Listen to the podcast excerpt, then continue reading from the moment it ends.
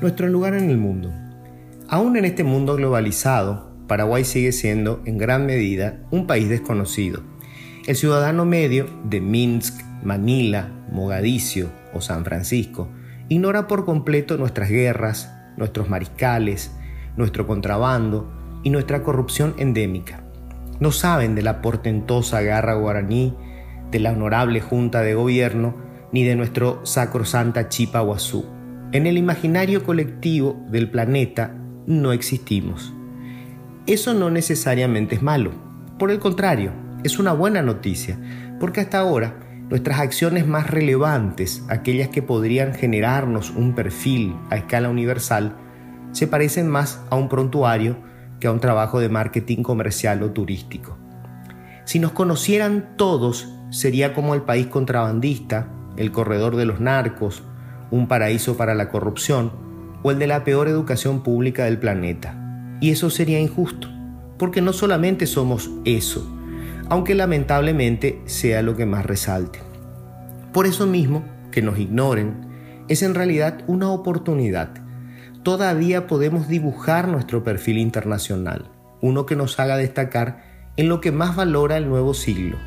Si tenemos la visión, la creatividad y la capacidad de trabajo que se necesita para lograrlo. Paraguay tiene todas las condiciones para convertirse en el país de la energía limpia, en el que desarrolle tecnologías vinculadas con esa energía limpia, en el país que promociona la industria ecológicamente sustentable Paraguay puede ser el país con el que hoy sueña el primer mundo.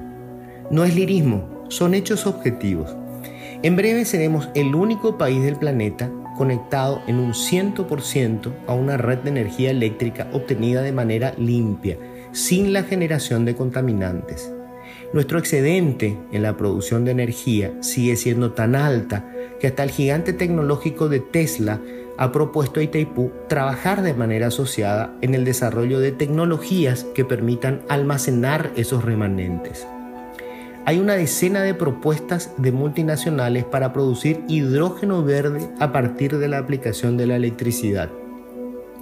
Tenemos cuanto menos una década antes de que se agoten esos excedentes, una década en la que podemos desarrollar nuevas formas de generación de energía limpia eólica, solar e incluso hidráulica con hidroeléctricas de menor porte. Hay proyectos de conectar mediante corredores ambientales las reservas que nos quedan, esos pedazos sobrevivientes de lo que fue el bosque atlántico del Alto Paraná. Ese pulmón remendado puede revitalizar el paraíso que destruimos. Podemos seguir siendo un país verde. Estamos a tiempo de crear una academia que produzca conocimiento.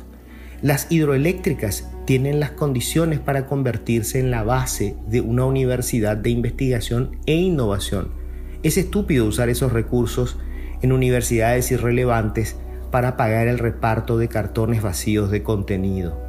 Allí podríamos estar formando a los genios que nos coloquen en el competitivo mercado de la tecnología de punta. El primer paso para lograrlo es convencernos de que podemos hacerlo. El segundo es conectar a la gente que tiene el talento y la voluntad de dar cuerpo a estas ideas. Ellas existen, solo que están dispersas. Están en el Estado, en las empresas privadas, en la academia e incluso algunos en la política. Pero, para dar el primer paso, necesitamos enterrar la idea de que nada es posible, de que la corrupción lo devora todo y que sencillamente Paraguay no es un país viable. Hoy, el gran debate sobre Itaipú se limita a la discusión sobre la tarifa y la posibilidad o no de venderle nuestra energía al Brasil. Necesitamos tener miras más ambiciosas.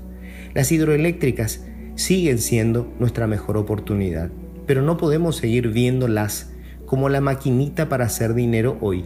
Tenemos que verlas como la plataforma sobre la que podamos construir nuestro perfil para el mundo, nuestro lugar en el competitivo siglo XXI.